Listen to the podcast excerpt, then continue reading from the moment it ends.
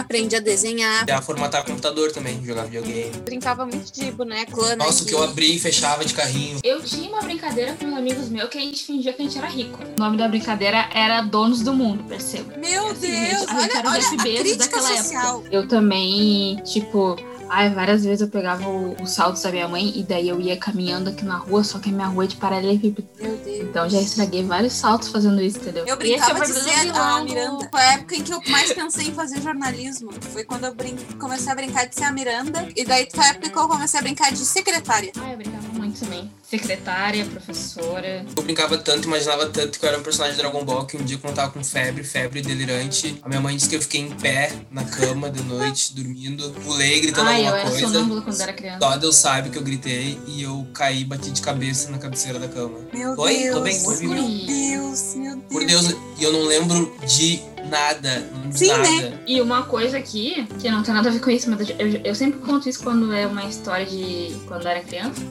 Porque aqui no meu bairro, só a parte, a rua principal é asfaltada, né? As outras ruas são paralelepípedas. Daí teve um dia que eu tava andando de bicicleta e eles estavam asfaltando a rua. Então tinha o quê? Tinha piche, né? Não sei se Meu você sabe o que, Deus. que é. É uma coisinha grudentinha assim. E daí eu fui andar de bicicleta, me fui, assim, com a minha bicicletinha roxa de rodinha. Ficou presa no chão. grudada no chão?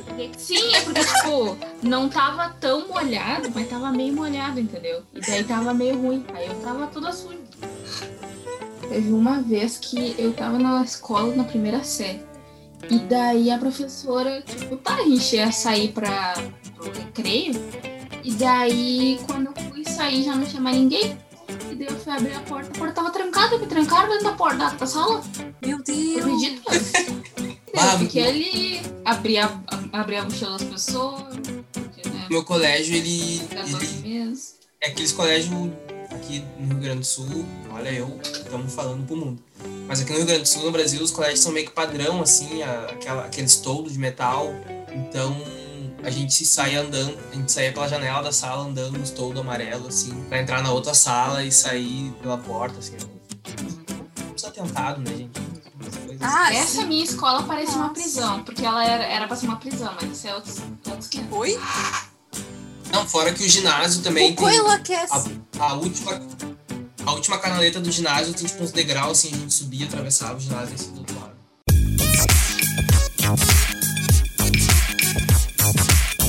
Olá, estamos começando mais um episódio do podcast Conversa Solta. Como vocês já devem estar pensando, esse é um episódio especial do Dia das Crianças. Vocês ouviram aí algumas histórias, alguns, algumas lembranças da nossa infância de mim, Ana Moura, e de meus colegas de podcast, Anderson Cardoso e Pamela Maidana. Como é que vocês estão?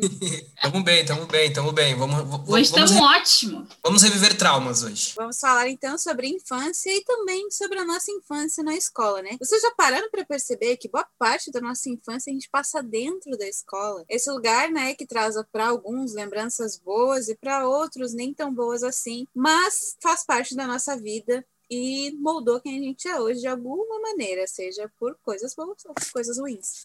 E é esse o tema do episódio de hoje. E a nossa infância na escola?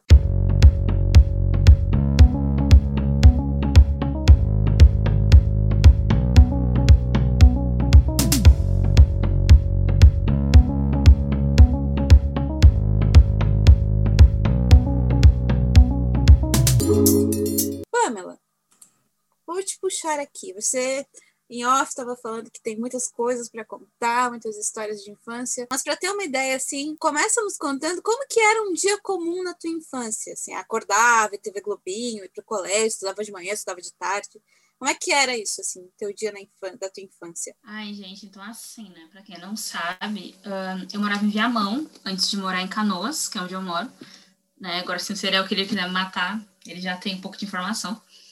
Ahn, e daí, quando eu comecei a ir pra escola, assim, antes eu ficava só numa escolinha, né? Mas quando eu comecei a ir pra escola e tal, ah, eu acordava bem cedo, mais cedo do que eu precisava acordar, porque eu amava ver Arte Ataque.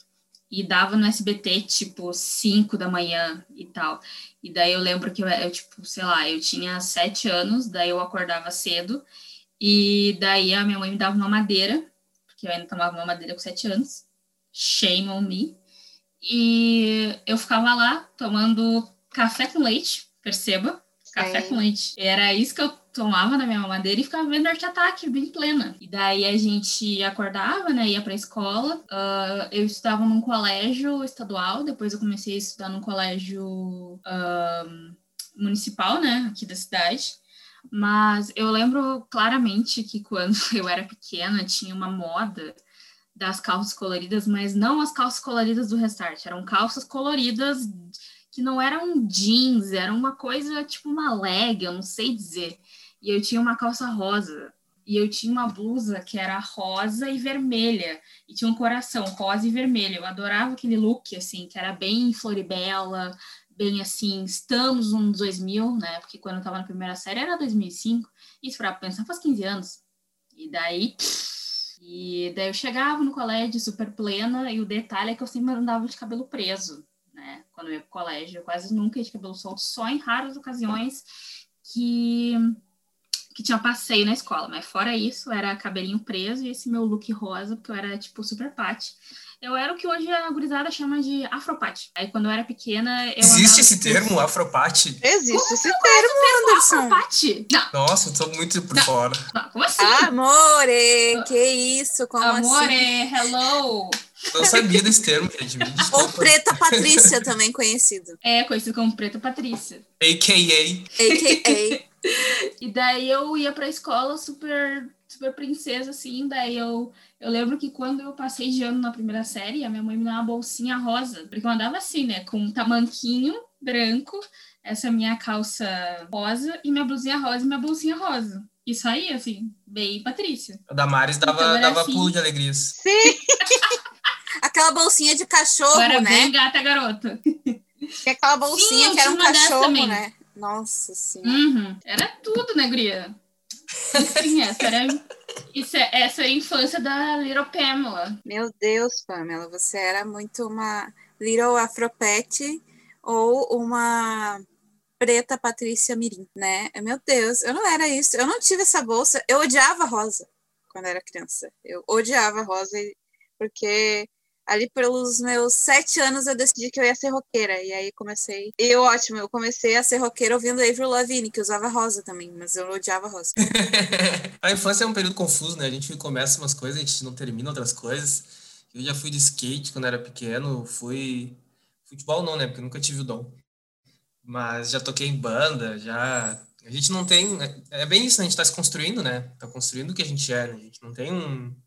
Já não tem um. Uma psique pronta, um estilo pronto, né? Eu olho as fotos daquela época assim, meu Deus, quem é esse alienígena com um tênis de skate, bermuda de surf, camisa do pagode, boné aba torta. Nossa, é, a gente. Ser criança é estranho, na real. Eu só queria fazer um adendo que teve uma época da minha vida que eu queria ser uma princesa da barreta. Vou deixar essa informação aqui para ser gongada por todo mundo que escutar. Gente, as crianças de hoje em dia não devem saber o que é isso, né? Será que a criança, a criança de hoje em dia sabe que é um aba torta? Ou uma viseira?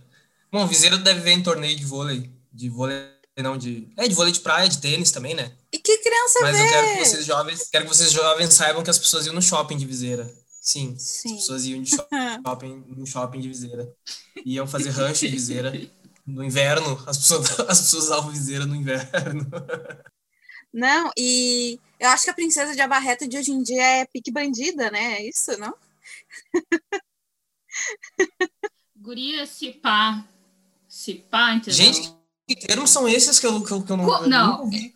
Anderson, princesa de Abarreta. É uma Anderson. princesa Não, não, ele que não sabe o usa uma bandida. coroa. Ela usa uma, uma, uma barreta, porque ela é o quê? Não, eu não ela sei os é dois. swag. Tô, tô, tô aprendendo aqui. Ah, swag voltou? Eu pensei que Não, swag. Não, Não, não, calma, calma, volta, respira. a princesa de Abarreta é da, nes- da nossa época, que tu não vê que esse papo tu é velho, que, que não existe, que a gente tá Não, não é que eu, não- é, é, é que eu só, eu só não sou descolado mesmo, né? Eu não tô mentindo minha idade. Viu, gente? Não tô querendo passar por mais velho. É que eu só não sou descolado mesmo. no teu bico, guri. Mas a, princesa de Abarreta é da nossa época. Meu Deus, eu me senti uma senhora de 60 anos agora. Ah, Pique Bandida, eu não sei, vem de um meme, eu também não sei a origem, mas é um meme uti utilizado ultimamente, assim. Que é Pique Bandida, é tipo a, a menina que. A princesa de Abarreta usava skate e andava com os rolezeiros, essas coisas assim, tá ligado? Foi demais pra ele essa informação. Ele caiu, ele caiu, ele caiu, gente. Não, não caí, não caí. Ah, tá. Fiz, uma, fiz uma, uma transferência de, de lugar. Gente, Ah, tá. a gente já tava pensando aqui, já tava fazendo a reza, passando uns alecrim aqui no computador para ver se você voltava pra gente. Mas eu quero que o Anderson fale agora, então. Como é que era a infância dele, assim, real? Como era um dia na vida do Little Anderson? Qual era o apelido? Qual era o apelido de criança, Pamela? Aí que tal? Meu, meu nome é tão estranho que não tem apelido. Mas não? Pã, Pãzinha, Pituca, Ai, tinha umas pessoas que me Baixinha. chamavam de Pan. ah, outras me chamavam. Ah, é que eu achava feio. Que, Na real, meu sonho sempre foi ser, ter um nome que era, fosse super comum, que já tivesse um apelido junto. Tipo, Júlia, que teu apelido é Ju. Ou Jujuba. Ou tipo, Larissa, que teu apelido é Lari. Uhum. Ou Gabriela, que teu apelido é Gabi. Meu sonho era ter um nome que fosse tão comum que as pessoas assim, ah, é, o nome dela é Gabriela, mas todo mundo chama ela de Gabi. Meu sonho era ser assim, meu sonho era ser comum. Assim, a pessoa mais comum da face da Terra. Assim, ai, qual é o teu nome? Ai, Amanda, entendeu? Ai, Clara, sei lá, uma coisa super basic, entendeu? Era o meu sonho, sabe? Mas não, eu tenho esse nome que é o quê? Unique. O meu. Mas sabe, mas sabe que o meu apelido é um apelido que eu detesto, meu apelido de infância. Que ainda me chamam no meu bairro, né? Se eu for lá no Leopoldina, só vão me chamar de neguinho. Ah. Que era porque eu era magrinho, eu era... Mas hoje em dia eu detesto, assim. É. Ninguém me chama assim mais, eu acho. Só meus amigos de infância, assim, do bairro. né? E na tua família também te chamavam assim? Não, na minha família, porque eu era muito pequeno, que eu era o caçula em determinado momento dos, dos, dos sobrinhos, dos netos. Aí me chamavam de Mandinho. Ah, que Mandinho é um peixe, é um peixe muito pequenininho lá do Nordeste, e daí na família era esse o meu apelido. Até hoje tem tia minha que me chama disso. Mas são só apelidos que não não não não não, não ficaram comigo, sabe? Não não não não não, não estão na, na não vão se perpetuar comigo. Pelo menos eu não quero que se perpetuem, né? Porque mandinho e neguinho, tipo, pô, vamos, vamos combinar, né? Pai de família, barba na cara, me respeita. Ah, mas Mandinho é legal. É, fofo. É, não, até que é legal. Meu avô acho que me deu esse apelido. Meu falecido avô. Por isso que ainda é tolerável. Mas, né, enfim. Eu no Leopoldina, gente, já respondendo a pergunta que me foi feita, eu não pude responder porque eu tava substituindo o ambiente aqui dentro de casa. Mas. Nossa, eu estudava de manhã, às vezes eu me lembro de me fingir que tava doente pra minha mãe deixar eu ficar em casa. E daí o meu pai ficava enlouquecido comigo, daí às vezes eu tinha que ir, apesar de daí tinha que, tinha que manter a lesão, sabe? Sabe, jogador quando diz que sofreu um carrinho muito forte e se machucou? Então, esse era eu de manhã, sabe? Eu acordava assim, me fingia que tava doente. Ah, mãe, ah, mãe, não tô legal. E meu pai me olhava assim, bem sabendo, né? Pai, o pai, o pai sabia. Daí eu ia e permanecia na mentira, né? Ia, ia mancando, ia mal, ia com dor na barriga ainda. Mas eu era viciadão em desenho animado. Também, essa parada que a Paula falando sobre o nome, eu também não gostava do meu nome crescendo. Acho que nenhuma criança gosta do seu próprio nome. Tu gostava do teu nome, Luna? Então, é, eu sempre tive essas crises existenciais, né? Ou parece que faz jornalismo, mas faz publicidade e no final trabalha como cineasta. Ou é chamada de Luna, mas o nome é Ana Lúcia, mas profissionalmente é Ana Moura. Então, na família tinha muito de ser a Aninha, né? E eu sempre lutei, e até pouco tempo atrás eu lutei e impus que ninguém mais me chamasse de Aninha, porque 24 anos na cara, né? né? Não, não, não gostava. E o apelido era Aninha, assim. Então, e eu gosto do meu nome. Poderia ser pior, minha irmã ia se chamar Lucivera. Então, Nossa! Eu tive a Acontece. sorte Acontece. de não ter nenhuma criati- criação do meu pai, assim, do, de nome. Foi Bom, ele que pensou, assim, ah, minha mãe queria- minha mãe, ah, desculpa, mas a minha mãe queria que meu nome fosse Everson ou- Everton, alguma coisa nesse, nesse sentido. Aí meu pai, não, não, vai ser Anderson. Acho que foi meio, meio trouxa da parte dele, sabe? Mas, bah, eu agradeço, eu agradeço. Bah, porque Everson ou Everton. Ah, mas como. ia ser uma dupla ótima do periférico. Sim. Everson Emerson. e Everson. Já fica em indicação. As, a, entre na internet e coloque operiférico.com, que esse site é bom. Já fica a dica. Ah, é, eu É, vou esse começar a aí- cobrar, é hein? brabo. Falar com o Emerson. fala assim, ah, tá, dessa, é publi orgânica aqui dentro desse negócio. Aquelas, não, gente. A gente tem que se levantar, madrinha. site, claro. Acessem o site, o Instagram, sigam o Instagram, acessem o site. Tá com espaço para colaborar lá, né? Para colaborar com seus dinheiros, quem pode. Olha, eu acho que ainda não tá, mas em breve estará. Preparem seus talentos check. Já bota no cofrinho, separa uma caixinha escrito para o periférico e depois vão lá ajudar a galera, que é um trampo muito massa. E eu só tenho carinho por toda essa equipe. Mas continua o teu dia aí, Anderson. Não, da- daí era isso, na verdade, porque daí lá no Leopoldina a gente estudava de manhã e tinha a tarde livre. E eu era muito do, do videogame, do, do desenho animado, do- de gostar de ficar em casa, sabe? E daí meus pais trabalhavam os dois em determinado momento. E daí eu ficava. Podia estar na rua fazendo várias tretas, mas o videogame era muito mais interessante pra mim. Aí depois, lá pro final da tarde, assim, umas quatro horas, ia pra rua jogar bola com a. A gente ficava até nove, dez horas da noite jogando bola. Ah, tem uma história sobre o horário de jogar bola. Porque daí, talento eu nunca tive, né? E, mas quando eu ainda era novo, assim, eu não tinha machucado o joelho ainda. Tipo, do- fui machucar meu joelho a primeira vez, que tinha 14 anos. E até então, não nunca tinha machucado o joelho, ficava jogando bola. Não é só jogar bola, né? Jogar bola, e daí já corre por outras paradas, e daí já tem que ir na faixa comprar um refri, e aí ajudar fulano. Ajudar não, né? Porque ninguém precisa de ajuda pra comprar pão, né? Mas aí a gente entre 5, 10, 15 pra buscar pão pra uma pessoa. E, e daí teve uma época que minha mãe falava assim, tu vai chegar às nove. E eu, tá, não, pode crer, eu vou chegar às nove. Às nove estarei em casa, mamãe. Mas daí eu nunca chegava às nove. E daí, assim, ela quase me bateu. Eu falei, tá, mas como é que eu vou chegar às nove se eu não tenho um relógio?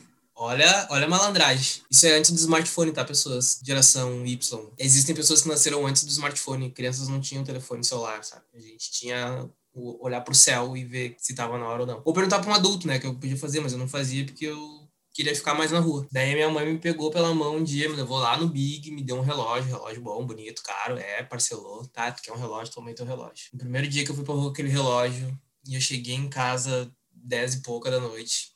Quando eu cheguei, eu vejo aquela pessoa em pé na frente do portão de casa.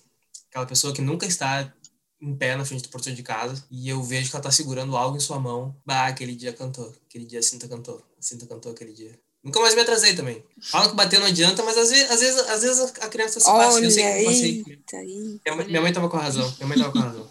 Eu, sabe o que eu faria? É que eu sou a mãe, eu, eu vou ser uma mãe ariana, né? E aí eu não vou bater nas pessoas, obviamente, contra a agressão. Mas eu, no lugar da tua mãe, eu tirava o relógio do teu braço e dava com ele na tua cara.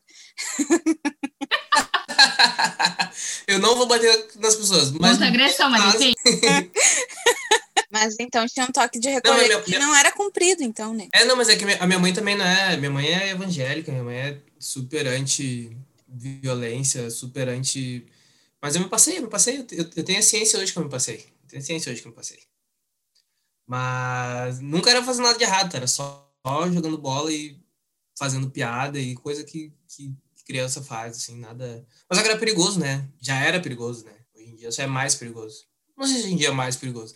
Você acha que hoje em dia é mais perigoso que era antigamente ou isso é só uma sensação nostálgica da gente? Bom, fa- fazer, faço. Eu fiz uma cadeira na faculdade que era sobre crime. E aí a gente falou sobre isso.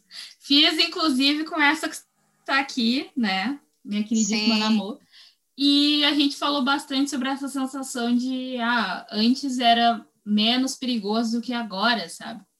Só que não tem, eu, tipo, a conclusão é que não tem uma conclusão, sabe? É aquela coisa de sempre pensar. Eu tava até vendo um filme hoje e eu fiquei pensando, será que as comédias românticas eram melhores antes? Ou será que eu, tipo, os filmes que eu via, né? Será que eu não gostava deles, daí eu coloco eles num certo patamar, mesmo que os filmes não sejam ah, bons? E daí, quando eu vou ver um filme hoje em dia, eu penso, nossa, não se faz filme de comédia romântica como antigamente, sabe? Eu acho que isso vale para todas as esferas da vida. E daí eu sempre fico pensando, nossa, mas que nem quando teve um. ah, às vezes pa- passa umas crianças aqui, ou passa umas gurias aqui, que elas estão fazendo a mesma coisa que eu fazia, sabe? Eu fico pensando, mas por que, que não estão em casa? A- agora estamos no coronavírus, é para estar em casa mesmo.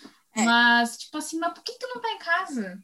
Sabe? E fazendo umas coisas que nem, tipo, quando eu era mais nova, tipo, já aí já era um pouco adolescente, assim. ah, eu e minhas amigas, a gente ia no mercado e era o evento no mercado pra comprar, tipo, coisa pra gente fazer de comida. E daí era o evento. Aí esses dias eu fui no mercado e tinha umas gurias fazendo a mesma coisa. E eu achei engraçado, sabe? Claro, não é uma situação de de violência, entendeu? Mas eu, essa coisa que eu fico pensando, será que era mais violento antes ou é agora porque tu tem acesso à informação muito mais rápido e tu acha bom, tá muito violento. É, realmente, morreu. Aí tu, tu as mães ficam tudo naquele grupo, bairro tal 24 horas, e daí parece que estão assaltando todas as casas da vizinhança, menos a minha, que eu nunca vejo nada. Então, é uma coisa. Não, daí, às, vezes é um, é um, às vezes é um caso que daí ele fica se retroalimentando, né? Daí entra Exato. num grupo e todo mundo fica apavorado, e entra num outro grupo, todo mundo fica apavorado, e volta pro primeiro grupo, todo mundo fica apavorado. É tipo, nossa, estamos constantemente em constante perigo perigo, mas na verdade, se parar pensar, talvez não tanto, né? É, não, eu... não vai dar sorte ao azar aí na sua região, mas enfim, também não é esse. Segurança pública não é esse terror que a gente pensa que é. É, eu analisando assim, tipo, eu ainda moro no mesmo bairro onde me criei, né? Cresci. Olhando assim, continua a mesma tranquilidade. E morando assim em Alvorada, né? Que durante muita, uma boa parte da minha infância foi um tinha um preconceito, uma imagem toda construída na mídia, assim, de um dos espaços mais perigosos, ai, dominado por gangues, não sei o quê. Era um dos bairros sempre que foi mais tranquilo, assim, e continuou sendo, fazendo um, um gancho, assim, com o tema, né? O meu colégio, ele apareceu várias vezes em matérias policiais, e... Sempre muito eu... seguro, melhor bairro e tal, mas meu colégio apareceu na página policial algumas vezes. Mas é. Bom, já vou responder a pergunta que eu mesma fiz, né? Eu estudei sempre de manhã e eu estudei no mesmo colégio desde o pré até me formar no terceiro ano. Na época em que eram anos, não. Não, na época em que eram tipo séries e anos, não era nono ano, não tinha essa coisa. Eu fui uma das últimas turmas até a oitava série e ir direto pro primeiro ano, não tive nono ano. Lá eu era conhecida como a irmã da minha irmã, né? Eu não era eu, eu não era ninguém, aquelas. Porque ela era nerd do ah, colégio, todo professor conhecia. Sim, isso, isso por um tempo me irritou. Mas eu também achava legal porque alguns amigos me tratavam melhor, amigos dela, né? Então, tipo, eram meio mascote. Eu ficava, ah, eu sou mascote. Ridícula. O meu colégio.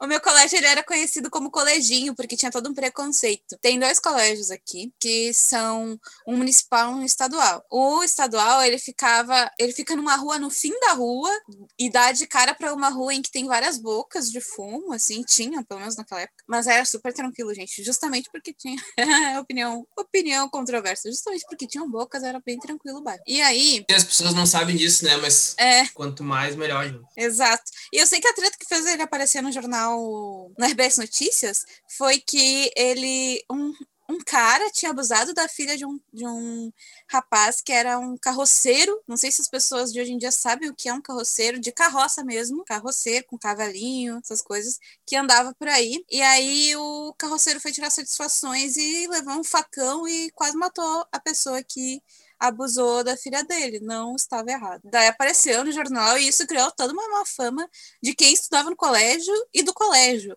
Ai, o coleginho. Ai, não, meu filho não vai estudar no coleginho. Ai, aí todas as conversas da, da minha mãe, assim, com as pessoas que trabalhavam com ela, porque minha mãe era costureira, então, tipo, o, o bairro vivia aqui em casa, assim, pessoas de diferentes lugares. E aí ficava, ah, não, meu filho estuda no municipal, ele não estuda no coleginho. E aí tinha esses rolês. E o meu dia começava, eu acordando às seis da manhã, vendo o Bom Dia Rio Grande. Isso é muito louco. Vendo o Bom Dia Rio Grande às seis da manhã, arrumando meu cabelo e tal. E, e, eu não, eu era muito prática para ir pro colégio. Quem se atrasava bastante era minha irmã, e aí eu ficava muito cara, porque, tipo, eu acordava, às vezes eu já tinha tomado banho um dia antes, senão eu tomava de manhã, e aí já tava pronta, assim, já tinha separado a roupa, comia um, tomava um pão, um café, e ia pro colégio, né? Junto com a minha irmã. Só que, meu Deus, é, aquela bichinha ali me incomodava e a gente ia se, se cortando, assim. E esse era o meu dia. Daí depois do colégio, ia para casa, ver ou Maluco no Pedaço, ou Maria do Bairro,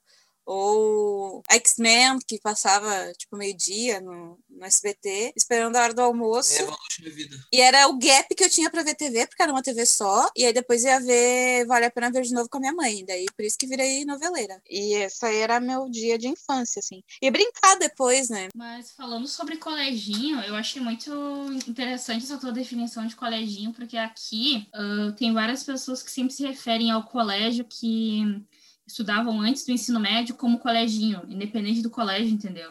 Tipo assim, ah, eu estudava no, no, no Franciscute.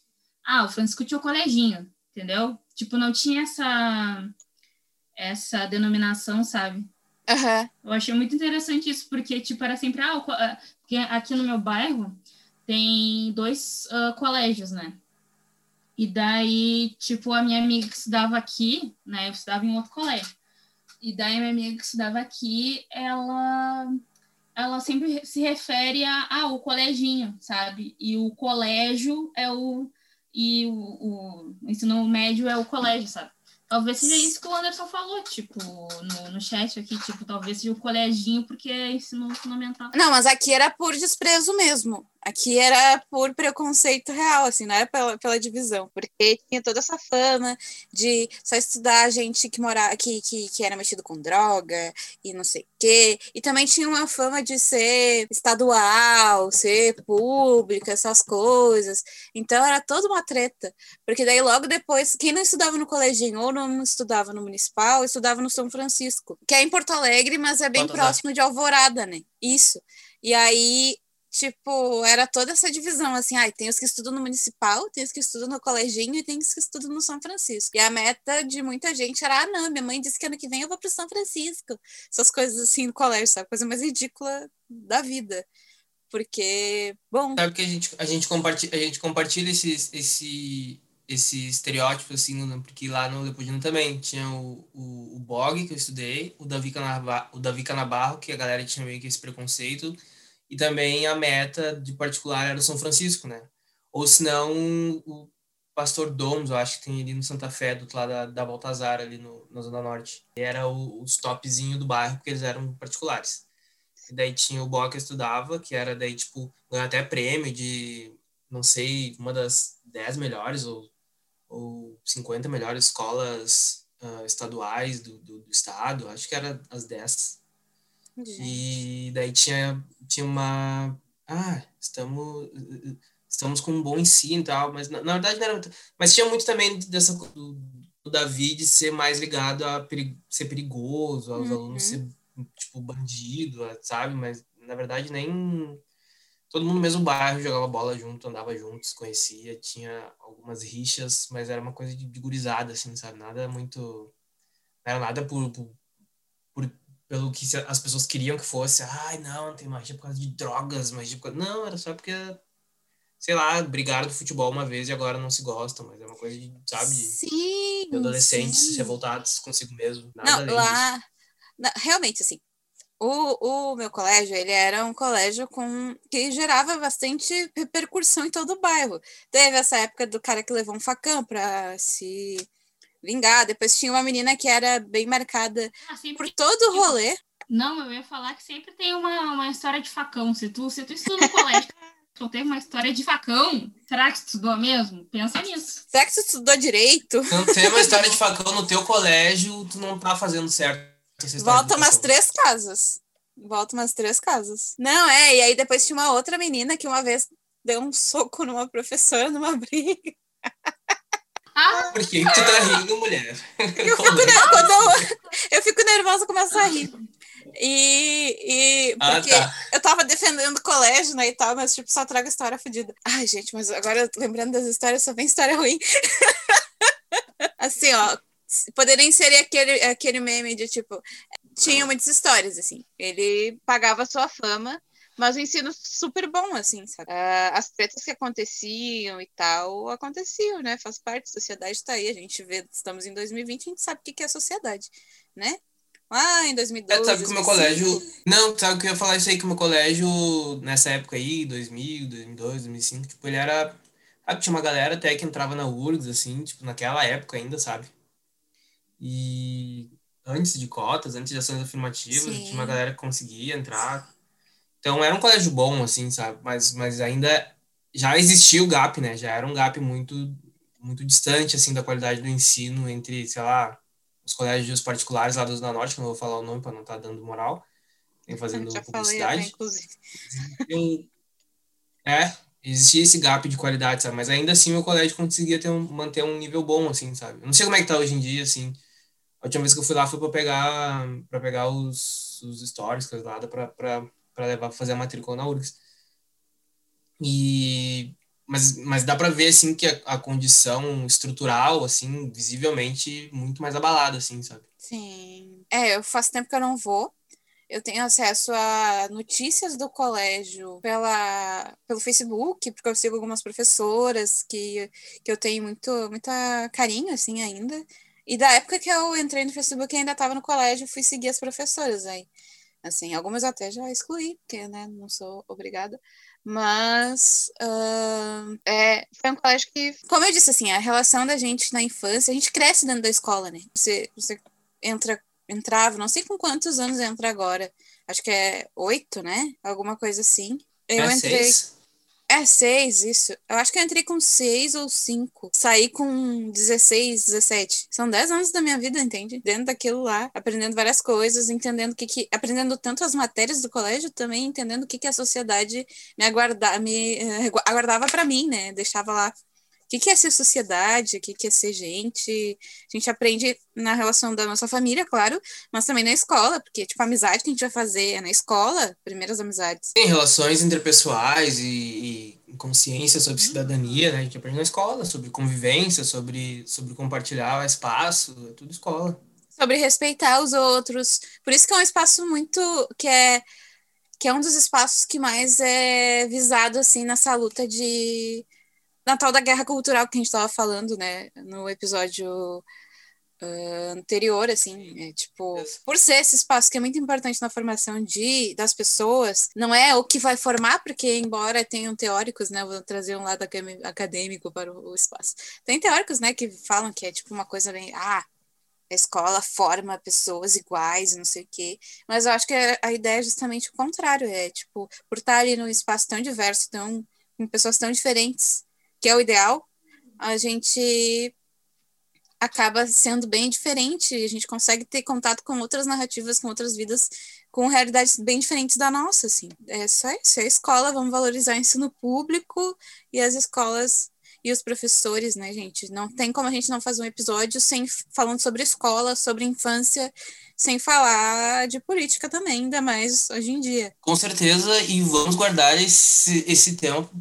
próximo bloco, porque esse tema rende, e esse foi o primeiro bloco do episódio de hoje, onde a gente vai exaltar as nossas infâncias, as suas infâncias, as nossas relações na escola, que é esse espaço que nem a aluna está falando agora, que formou, que, nos, que ajudou a nos formar, os cidadãos que somos, e formou as gerações de nossos familiares e amigos e vizinhos e todos que aprenderam a compartilhar vivências, espaços, e concordo muito com o que ele não está falando sobre como a escola não, não deve formar, não é, não é para formar robozinhos iguaizinhos, e sim formar as pessoas para respeitar as, as diferenças e as, e as desavenças e as particularidades de todos nós. Então é isso, peguei para mim a responsa de fechar o bloco e estou fechando e estou bem, bem, bem me sentindo bem assim, fazendo isso assim por mim mesmo, assim, sem ajuda de ninguém sozinho. e, Taca e até daqui a pouco.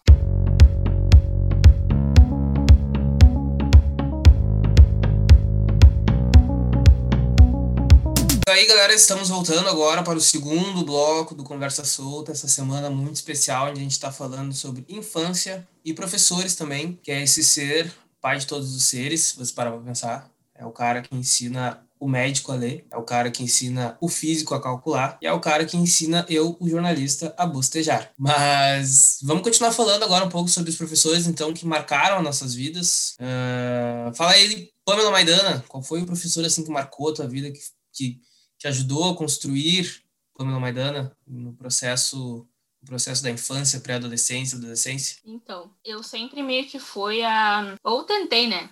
Uma das preferidas professores, sabe? Eu ficava, ai, que coisa legal. Eu achava super cool ser uma das preferidas professores. E eu tive muitos professores bons, bom, tive bo muitos professores legais no ensino fundamental. Eu tinha a prof. Silvia, que ela dava geografia e história. Quer dizer, antes ela, porque até a quarta série não tinha essas coisas de, tipo, cada professor dava uma aula, né? Era, tipo, tudo meio junto, assim. Mas depois ela foi dar aula de geografia. E ela era uma das minhas professoras preferidas, porque ela era, não sei, ela era muito mãezona, mas ela era muito exigente ao mesmo tempo, sabe? Então, ela era virginiana, né? Então, ela era perfeita. Então, tipo, ela foi uma das profs, assim, bah, muito legal. Eu tive um prof na sexta série de história, que foi, tipo, quando a minha cabeça deu um flip, assim, sabe? Que foi a doutrinação marxista que tanto fala. Porque até então eu não curtia uma história, não achava tão... É, foi, foi, foi. Foi, viu? Vocês estavam certo, vocês estavam Ah, sei pronto, descobriram. Descobriram. Porque assim, ah, eu não curtia uma história, assim, enfim, e daí, por que que tá? Eu só fui me ligar disso, e, e além das outras um milhão de coisas que eu já só fui me ligar depois de velha, é que ele era essa pessoa, assim, né, super Karl Marx e não sei o quê, porque ele era professor quando dava prova, sabe? Porque pra ele prova não provava nada, percebo, pra ele prova não provava nada. Aí ele fazia tipo uns questionários, sabe? Que era tipo um game show. E daí cada, cada dupla fazia tipo uns questionários assim. E daí ele ia lá pra frente, reunia umas perguntas assim. E daí era tipo assim: ah, ah, sei lá, que ano, que ano nasceu Dom Pedro, por exemplo. E daí quem levantava o bagulho, bagulhinho primeiro era o cara, entendeu? Então eu achava assim, tipo assim. Aí agora que eu já tô velha, que eu assim, bah, mas ele andava com camisa do Che Guevara. Eu acho que tinha uma coisinha diferente ali, mas naquela eu não pegava essa, essa minúcia, entendeu? Eu também andava não com a peguei do Che Guevara. assim, sabe? Aí eu, agora pensando assim, né? Ah, eu tive, eu, ah, não sei, eu tive tantos professores. Eu tive mais assim no ensino fundamental, assim, no ensino médio. No ensino médio eu tinha o Thiago, que era meu professor de física, que ele sempre falava, ai, a prova tá um merengue. E eu achava isso muito engraçado. Ai, a provinha está um merengue, gente, né? Aí Eu tinha uma professora também de matemática, que era a Danadinha, e o nome dela era Gente. Edna, né? Mas aí todo mundo chamava ela de Danadinha. Mas ela já é uma senhora, assim, mas... Legal. Mas é porque ela chamava a gente, tipo assim, ah, mas tu tá muito danado hoje. Daí a gente apelidou ela de Danadinha. Daí era, era engraçado, assim. E na faculdade, eu tive alguns professores bons, mas não vou falar aqui, porque daí é muito recente, né? E não vou ter...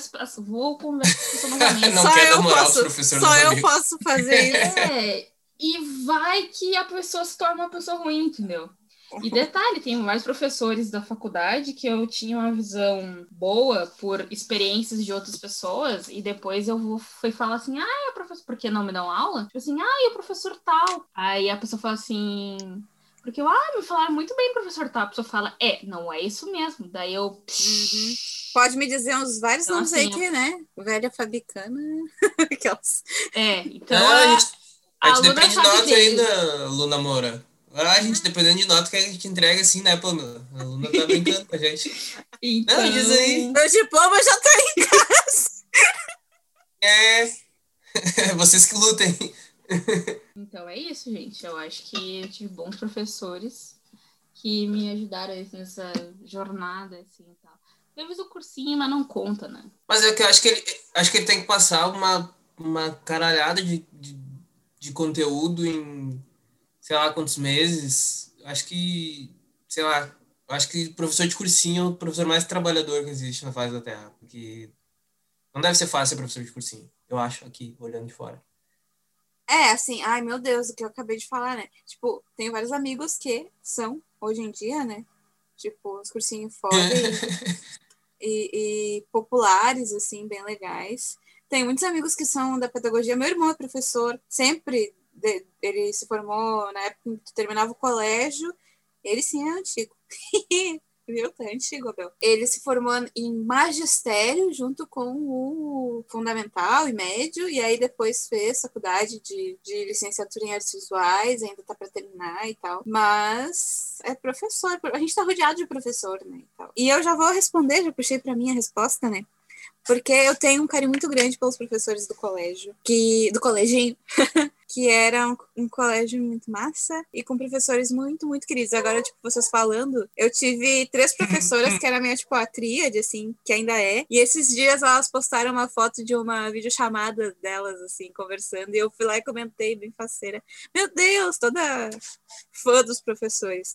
Que foi a professora Sônia. E aí aqui eu elenquei algumas coisas que me lembram, assim, eles algumas histórias. A professora Sônia era professora de literatura e de português. E ela se formou na URGS, inclusive, em artes visuais. E ela, nossa, que mulher maravilhosa. E ela era diretora, organizadora, coordenadora de um projeto que eu guardo muito no meu coração e que fez parte da, foi ali que eu comecei a colocar o meu trabalho de produção, assim, de organizar grandes equipes. Foi nesse projeto, o projeto Ler Arte, que era um projeto em que todo ano a gente tinha que tinha um tema que as professoras de literatura, artes visuais, inglês, espanhol se uniam e fecharam, construíam esse projeto e todas as turmas do colégio todo, de todos os turnos, tinham que fazer um trabalho em cima de um tema. E aí podiam ser trabalhos básicos, né? Tipo, ah, um escrever um texto sobre um livro que tu leu que tem a ver com esse tema. Escrever um texto sobre alguma coisa, fazer um desenho e tal.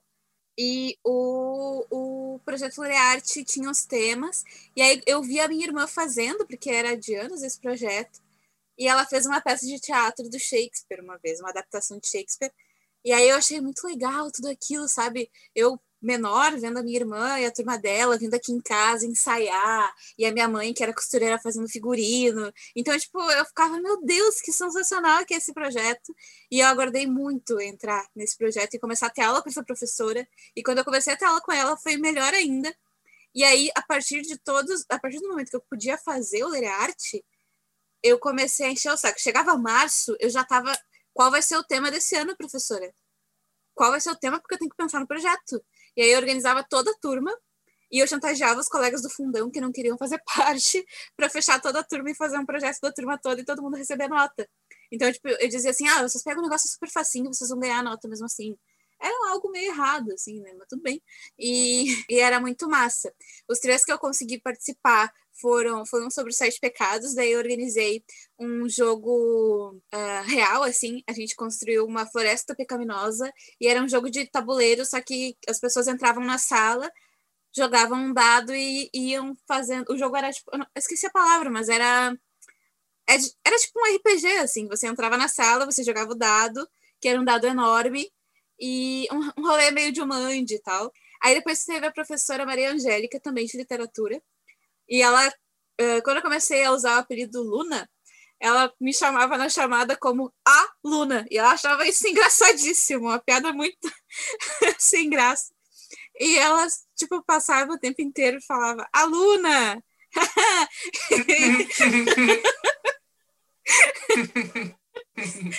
e ela era muito, muito engraçada e muito legal. E ela andava cantarolando pela sala. E ela eu lembro até agora que ela ficava a tunga da mironga do cabulete. Ela ficava cantando enquanto a gente estava fazendo prova e ria e fazia uns movimentos. Ela era maravilhosa e dava uma aula muito boa também, assim. A professora Vanessa, professora de inglês, que foi a, única professora que eu chamei para minha festa de 15 anos. E ela foi muito, muito legal e ela ainda é, assim, carrego ela muito no coração. Porque ela era aquela aula diferente, sabe? E para tu aprender um, um idioma diferente, é muito importante tu ter uma didática que envolva as pessoas, né, na aula, para tu passar do verbo to be, sabe? Senão tu fica só no verbo to be. E, e ela era, além de ser uma grande professora, uma pessoa muito querida e muito maravilhosa, que sigo até hoje em Instagram, Facebook e tudo mais. Aí tem o professor Janaro, que também foi professor de história, e que é engraçadíssimo, porque ele era o estereótipo, a aula dele era muito estereótipo dessa aula do professor de história que a Pamela falou, mas ele vinha do colégio militar. E aí era algo. Era muito legal. E ele tinha toda uma postura de tipo general, assim, mas ele tinha toda uma, uma aula de conteúdo muito aberto de pensamento. Infelizmente, uh, uns dois anos atrás, há uns dois anos atrás, a gente soube que ele se ele faleceu, ele faleceu e foi muito triste, não foi de uma forma muito sim, muito comum, assim, foi, foi bem chocante para todos e sempre vai ficar marcado nas nossas memórias, assim, porque tinha uma frase que ele dizia muito que era a linha, ele pegava a régua, porque afinal de contas ele vinha do, do, do colégio militar, né? Então na hora da prova a gente tinha que ficar com a cadeira, carteira retinha, alinhada, e aí tinha um colega do fundão que era Nossa. um deboche, um deboche, um deboche, que era o Jesus. e aí ele ficava super debochando do Genaro. E aí, tipo, o professor falando a linha na frente. Tem um Jesus. Sempre tem um Jesus, né? E o Jesus, ah, o Jesus era um caso. Eu não sei se está vivo e tal, mas era uma pessoa muito engraçada. E aí tinha esse professor, e depois tinha um outro professor, que era o Clayton, que a gente fez toda uma homenagem que se encontra no YouTube com imagens complicadíssimas de minha adolescência, que a gente fez uma, uma homenagem para ele cantando Link. link, Ah. link, link, link, link. Eu mando só pra vocês, tá? Depois. E cantando. Eu compartilho o- com geral, só me seguir lá, arroba, cara, tô brincando. Faz isso, faz isso, que eu meto um processo. Aquelas. E ele ia sair da turma. E ele era um professor que nos fez aprender a gostar de matemática. E ele olhava para cada um, para cada problema de cada um, a entender a matéria de um jeito muito especial. Então, foi muito legal, porque matemática é uma coisa que tu também precisa de uma didática muito específica para tu poder ensinar para um bando de pré-adolescentes, sabe? E ele conseguia isso, e ele era muito fã do Legião Urbana. E aí os meus amigos, meus colegas estavam naquela época de aprender a tocar violão e tal. E aí a gente uniu toda a turma e fez uma homenagem para ele. Tipo, ele tava dando aula, daí ele foi sentar para fazer a chamada. Aí foi tipo aqueles flash mobs, assim, sabe? Aí alguém fez um sinal, os colegas puxaram o violão e começaram a, a cantar. Acho que é quase sem querer. E aí, tipo, toda a turma foi começando a cantar baixinho, e depois foi subindo, foi subindo. E foi muito legal. E eu fiz parte da organização disso. Eu fiquei tipo, meu Deus, que massa. Porque teve uma época da minha vida que eu fui líder de turma, né, e tal. E esses são os professores da do colégio, assim. também. Da faculdade eu tenho a Grace, Ai, que é Fabi. querida. Ah, é difícil, né, gente? Aquelas. Mas tem minha maravilhosa orientadora, mulher maravilhosa, ex, é muito difícil dizer isso, mas ex-pró-reitora de, de extensão da URGS e uma professora maravilhosa. Eu não tive ela como professora em aulas, mas ela me ajudou a produzir meu TCC, que foi a Sandra, né? Maravilhosa. Sandra de God, Sandra de Deus, que vocês têm uma relação mais íntima com ela, né? A galera do jornalismo. Eu, por ser publicitária, não tive aulas com ela, mas só de como viver com ela já é uma aula, sabe? De tudo que ela conhece, de tudo que ela é. É uma pessoa maravilhosa. Além de uma profissional maravilhosa. E tem a Berê, a Berê, que é professora de publicidade, que foi a primeira professora que eu encontrei na Fabico, porque ela era responsável por fazer a matrícula uh, presencial da gente. Então, tipo, o primeiro contato com o professor foi com ela. E ela foi nossa nossa homenageada agora na, na nossa formatura, na turma de publicidade, porque ela nos acompanha, me acompanhou pelo menos na minha trajetória da Fabico, do início ao fim, assim. E é uma pessoa muito querida, aquele perfil da senhorinha, assim, mas também super antenada e tal, e é muito querida. Eu tenho ela no WhatsApp agora, trocamos o WhatsApp, e eu fico mandando links e dizendo, professora, eu vi esse filme, acho legal a senhora passar nas aulas e tal. E é uma das professoras muito queridas. Mas uh, vou deixar o Anderson falar para depois trazer o lado ruim do, do, colégio de professores. Daí eu não vou citar nomes, não é mesmo? Porque eu tenho um, um caso aí para contar. Ah, ca, ca, casos de colégio. Casos de colégio são, são tensos às vezes. Sabe que eu, quando tava formulando a minha lista, eu percebi que eu já meio que esqueci do nome de alguns professores, assim. Eu tive uma professora de inglês que eu, eu acho que é Rosângela, ou Rosane. E, nossa, ela, ela era muito legal comigo, assim, porque, que nem a aluna falou, assim, para te ensinar um outro idioma, tu tem que ter muita paciência, assim, para te poder sair de...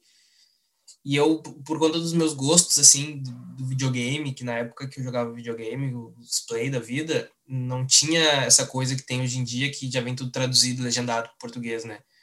Então, tu tinha que aprender o inglês para poder ir avançando nas fases, né? Então, eu me dava muito bem com ela, porque daí eu já, já trazia o gosto pelo inglês por conta própria, por causa das músicas que eu ouvia, por causa dos videogames, por causa de, de filmes, alguma coisa assim, o maluco no pedaço, sabe? Então, eu dava muito bem com ela, era muito legal, era muito paciente comigo. Ela falava que, apesar de eu ser um capeta, eu tinha uma pronúncia muito boa. Mas a professora, ela era uma pessoa, professora muito legal comigo, sempre foi muito boa para mim.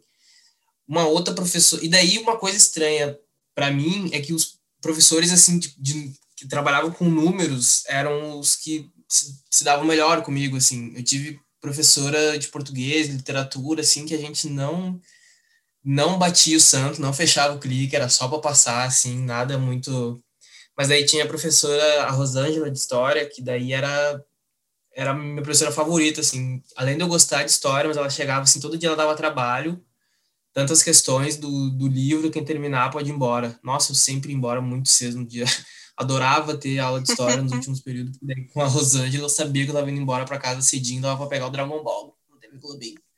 Mas além de eu gostar de história, ela era uma professora muito legal, assim, ela ensinava história e, enfim, era uma pessoa, era uma professora muito top. Outra professora muito legal que eu tive foi a minha professora de na oitava série no meu colégio. No primeiro semestre era física e no segundo era química. professora Beth, que era ciências, né? Mas daí no, na oitava série era assim. E daí aquele ano assim eu fui muito bem na física, que era no início, e depois fui descendo a ladeira na, na química. E daí chegou o final do ano, eu fiquei em provão com a professora Beth. E eu nunca tinha rodado, né? Nunca rodei no, no fundamental. Eu nunca rodei também no, no, médio, eu só abandonei umas duas vezes. Mas daí a, a professora Beth, ela. Daí tinha a história do provão, não sei se ainda existe provão. E daí quem rodou, né, tipo, tem mais uma chance lá fazer um provão com conteúdo de todo o ano. E daí eu, eu que não tinha estudado nenhuma vez, porque não, não é, não é, eu não, não estudava assim, era muito preguiçoso para estudar. E ainda assim eu tinha boas notas assim, eu, eu, eu aprendia muito rápido em sala de aula. E daí eu, sabe, me virava porque eu aprendi na sala de aula, não precisava, não, não ficava estudando em casa. Mas daí começou a chegar a oitava série, ensino médio depois, aí tem que levar um pouquinho para dentro de casa. E daí eu, ah, cheguei final do ano, vou rodar. Pedi o passeio pro, pro City Park, pro Itapema Park. Quem, quem estuda em escola pública em Porto Alegre sabe que esse é um momento muito esperado por todos os alunos da rede pública. Os passeios. Eu nunca fui nenhum Os passeios para parque aquático de final do ano. Tu nunca foi nenhum passeio de parque aquático de final do ano? Não, minha mãe não deixava. ah, era, tua mãe era esperta. Muitas tretas rolavam também. Depois vamos fazer um episódio eu só sobre o passeio de parque aquático. depois. É, várias tretas. Vou gente, contar uma. Gente, era diferença com o ex quando tu era pequeno, entendeu? Matei aqui, né? Mas daí tive que estudar. Minha mãe ficou sabendo que eu fiquei no provão. Bah, deu um ladaião na casa dos Cardoso. E... Minha mãe falou, como é que tu vai rodar? A única coisa que tu faz é estudar, como é que tu vai rodar? E eu, não, mãe, uma rotinha. Mas daí tá, tive que pegar os livros, passei, fiz um resumão do, do, conteúdo do ano, peguei caderno emprestado, fiz o resumão do conteúdo do ano inteiro e estudei, estudei, estudei, passei uma semana, duas semanas estudando, fui, fiz o provão, me senti bem com o que eu tinha feito no provão, uns dois dias depois eu perguntei, senhora, passei? E ela falou pra mim, ela não falou nada, ela só fez uma cara assim de desaprovação e baixou a cabeça e balançou e foi embora. Eu fiquei apavorado, quase chorei, chorei horrores por dentro, na verdade. E falei, cruzei com a minha, falei pra minha mãe, que cruzei com a professora, ela tinha me dito isso, minha mãe ficou chateada, ficou brava, brava, brava, mas minha mãe não era muito de, de ficar muito furiosa comigo. Então ela só falou, você pode aprender, não sei o quê, não sei o quê. E daí chegou o dia das listas, dos provão, tudo, dos provão de português, de matemática, todo mundo lá desesperado, os, os, os reprovados do colégio, apavorado, olhando as listas, eu um deles. E quando veio o passeio, eu tinha gabarito gabaritado a prova. Tinha Safada. gabaritado o provão. Uhum. Ela me deixou uma semana assim, ó. Uhum. Ela me deixou uma semana assim, rodei. Nunca tinha rodado, vou ter que fazer mais uma vez a oitava série, porque eu rodei. Eu fui. Eu acho que faz parte também de ensinar, né? Tu viu? Precisava passar por isso, precisava passar por essa angústia toda, era só ter pegado teus cadernos durante o ano, dado uma olhadinha, feito as provas, feito os trabalhos, entregado as coisas no prazo. Mas a professora Beth, ela foi uma professora que me ensinou muito mais do que química e física, me ensinou também sobre coisas que eu esqueço às vezes ainda hoje em dia na Fabico, os professores da Fabico devem saber que eu, né, às vezes Acontece, professores, vocês são maravilhosos, mas às vezes. Às vezes atrasa as coisas, né, gente? É. mas às vezes a gente atrasa, atrasa um pouquinho. Uh, tive um outro professor também de matemática, o professor Paulo, que foi, ele era bem, ele era bem rígido assim, mas ele sabia que a galera precisava de um, às vezes, de um, deixasse muito na moleza a galera no matemática, né, gente? Ensinar matemática é uma é uma arte. Uma arte professor de matemática merece um tive prêmio. Um, bah, merece um prêmio. Bah, te ensinar matemática é... Eu tive um professor que nem o teu, pô, assim, ele, ele só que ele não era nego velho, assim, ele era mais, mais, mais jovem, assim, tipo, acho que ele devia recém estar tá saindo da faculdade. Ele dava geografia. E ele não ia com a camiseta do Tchê, mas ele, tipo, foi a primeira vez, assim, que ele, ele, ele foi um cara muito... Talvez ele não saiba disso, porque ele foi meu professor um ano só. E ele era meio que, acho que, estagiário, saindo do estágio, sendo efetivado no estágio, no, no estado, com um contrato, aquele contrato emergencial de professor. Mas ele foi meu primeiro, um dos primeiros caras, assim, que, que botou a academia em cima das músicas que eu escutava. Não sei se isso faz sentido, sabe? Tipo, ele, ele, ele mostrou para mim que Sim, o que o Racionais estava falando era verdade. Ah, entendi. Sabe? Ele, ele, explicou, ele, explicou, ele explicou a teoria da prática que eu vivenciava e ouvia nas músicas que eu gostava, sabe? Uhum. Então, ele foi um professor, eu não, eu não me lembro o nome dele, mas ele foi um professor de geografia que eu tive no ensino médio. E ele foi um cara ajudou a esclarecer a mente a mente da, deste que vos fala agora nesse momento. Teve uma Conta vez teu caso aí, Lu. que... Não, só pra essa coisa que tu disse, né? Teve uma vez que esse meu professor de história, que, tipo, deu o, o shift na minha cabeça, uma vez que ele, ele pediu pra gente levar duas músicas, né? Tipo, porque a gente tava falando sobre o que que era cultura, né? Enfim. E daí eu nunca vou me esquecer que, claro, uma galera levou funk, tipo, tinha que levar duas músicas, né? Uma- tipo, eu lembro que uma colega minha, claramente, ela levou ah, MC Luan na Casa das Primas. Quem não conhece essa música, esse ícone do funk anos 2000, Canta. anos 2010 ali, é perfeita. E eu lembro claramente que, tipo, ele olha, tipo, ele escutava assim. Não, eu não sei se não era a música da MC Pocahontas, sabe? Que é a Casa dos Machos. Era uma dessas duas casas. E daí ele só escutava assim, e porque a gente ia conversar depois sobre ser cultura e não, enfim. E daí ele. Não vou dormir lá embaixo. E ele assim, hum, com o olho regalado, assim, hum. Sim, gente, vou conversar sobre isso. E foi muito engraçado. Eu lembrei. lembrei da música. Ai, meu Deus. Não, ah, então, os casos, temos, temos, temos tempo. Ah, então, um desses casos é que, assim, gente, é, é, como eu falei, eu lembro de muita coisa. E como eu também comentei há pouco, eu fui muito mais observadora no colégio do que participante das tretas, assim. Essa coisa aí, esse instinto jornalístico que não coloquei em prática nos estudos, talvez aí a gente tenha uma vida aí da- toda, né, quem sabe, mas essa coisa de observar a situação para depois contar para as outras pessoas, também conhecida como fofoca, não estou dizendo que os colegas são fofoqueiros, mas é um instinto que é uma linha tênue, não é mesmo? Sim, sim. Fofoca É. jamais, é curso de graduação. É uma linha tênue, tênue, tênue, né? É o que divide o Caco Barcelos do Léo Dias. Mas uma das, das histórias é de uma professora que eu anotei com o nome dela, tenho que cuidar para não falar o nome, mas teve, foi tipo um dos casos assim mais doidos e escrachados que eu lembro de racismo que eu sofri foi de uma professora. É, que até aquele momento eu super achava ela, ela poderia foi o momento em que ela saiu dessa lista de professores queridos, entendeu? Porque até ali ela era professora querida. Aí depois fez- foi por um comentário e, tipo, eu tava bem longe de de estar aprendendo e, e, e tá me entendendo como uma mulher negra e todos os processos que a gente vem e que formam quem eu sou hoje, sabe? Mas eu sei que eu era uma, uma criança pré-adolescente roqueira e que, tipo, eu andava de preto, camiseta de banda, todo clichê, All Star, aquela coisa toda, andava com os emo, com os roqueiros. E aí, ah, numa aula, ia ter uma festa, eu acho, do colégio, não lembro. E aí, eh, ela coment, tava comentando com os amigos, não sei o que. Ah, não sei o que, vai ter a festinha e tal, vai ter, ah, vai ter, vai ter uns pagodes. Aí eu falei, ah, eu não gosto de pagode. Naquela época, né, fresca, ridícula. E aí ela assim, mas como assim não? Tu não gosta de pagode? Com essa corzinha. Aí eu olhei pra ela e eu, Ai, e eu- e eu, na minha altura, no, no alto do meu ser roqueira, não foi nem, tipo, pra meter um, um, um não bem grande na cara dela por cara tá sendo racista. Eu falei, não, eu não gosto. e foi, tipo, foi muito seca, mas foi muito a partir do, do eu raci do eu do eu roqueira, entendeu? Tipo, Queira não pessoa preta. não, eu não gosto, entendeu? De pagode. Eu sou roqueira. E até ali, tipo, eu achei o cúmulo ela dizer isso, mais pelo fato de eu ser roqueira e não naquele momento eu não pensava, meu Deus, como assim ela tá sendo racista? Mas mais tipo, cara, eu gosto de rock, não tá na cara, tipo isso. Mas eu já, já, já deu aquele estalo, porque sendo preto a gente sempre sabe, né? E tal. E vai, vai acabar esse É que não negócio. vai tocar já. pandeiro na festinha. Como assim não vai sair com a escola, não vai vir com a escola de samba?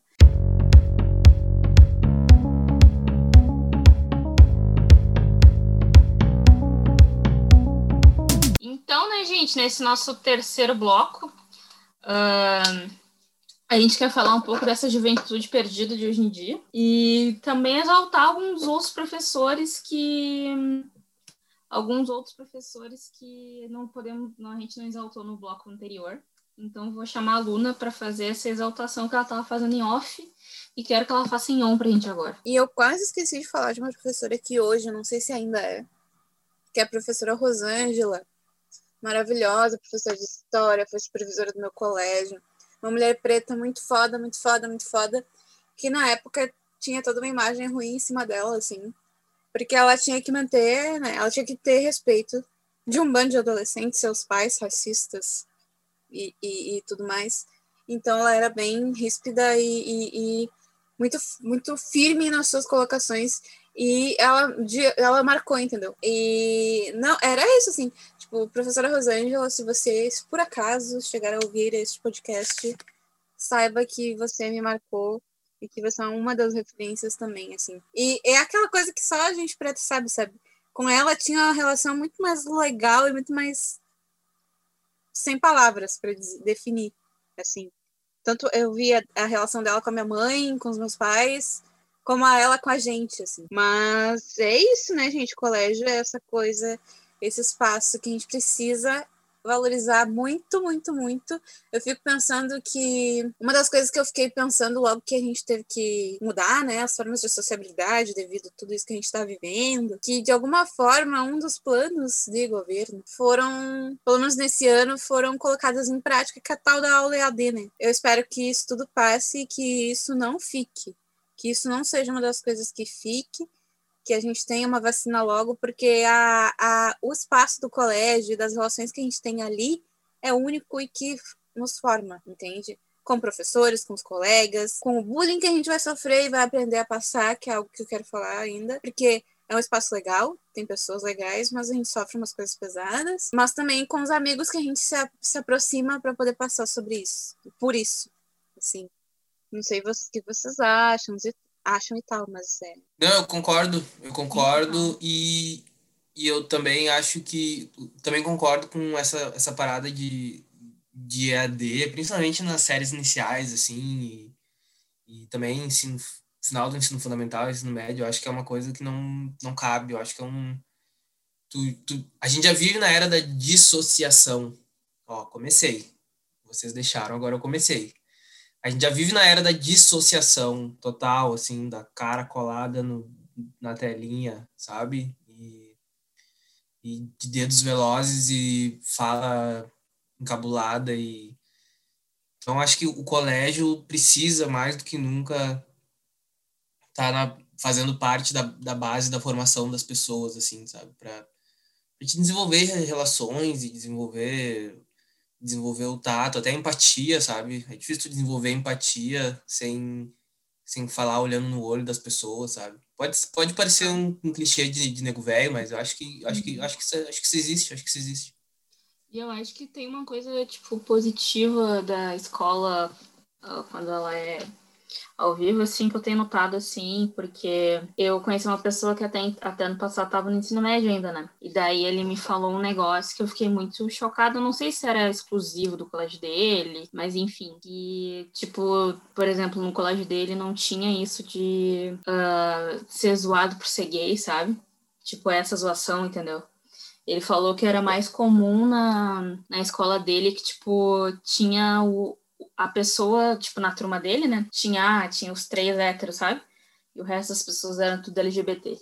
Daí, isso é uma coisa que eu acho positiva da escola agora e de, sei lá, da internet, que as pessoas conseguem se expressar, mesmo que seja através de, tipo, sei lá, que nem, por exemplo, a pessoa que tá num.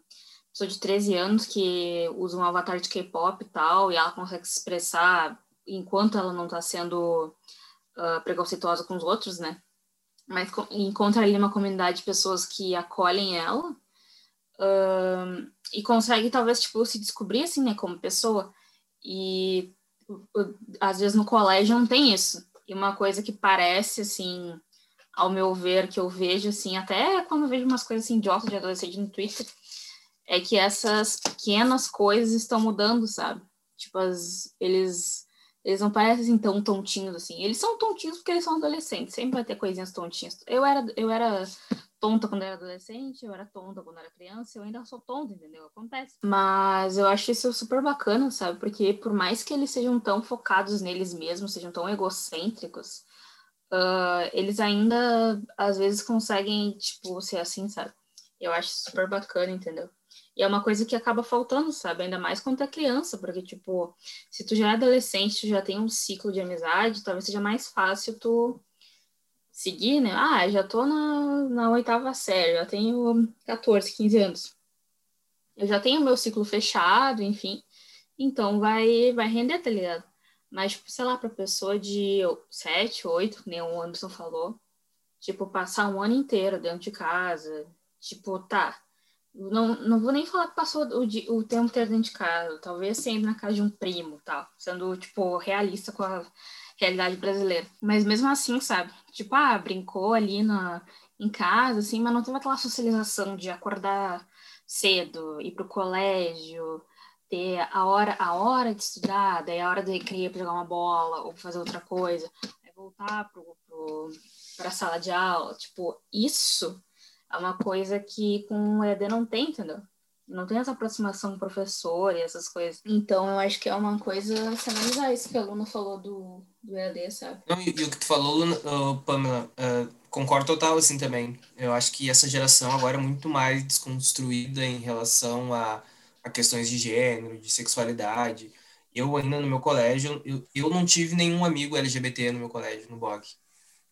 E, e, e, o preconceito era muito forte, era muito tabu, sabe? Tipo, a pessoa acabava ou meio isolada, ou com poucos amigos, ou era muito marginalizada, assim, sabe? Acho que essa geração é muito mais, uh, já é, já nasceu muito mais descontraída em relação a isso, sabe? Eu acho que isso é muito, muito positivo. E talvez com a falta desse contato, com a falta desse ambiente que receba essas crianças todo dia, isso isso, isso esteja em risco, sabe? Esse, esse, esse avanço que já não é um. Para a geração deles é muito, mas para a sociedade ainda é pouco, sabe? E, e, eles são a esperança de evoluir mais ainda né, nesse sentido. Então, de fato, acho que, acho que é uma proposta meio que recorrente de, de alguns projetos de governo aí, né? Uh, o EAD nas escolas e tal.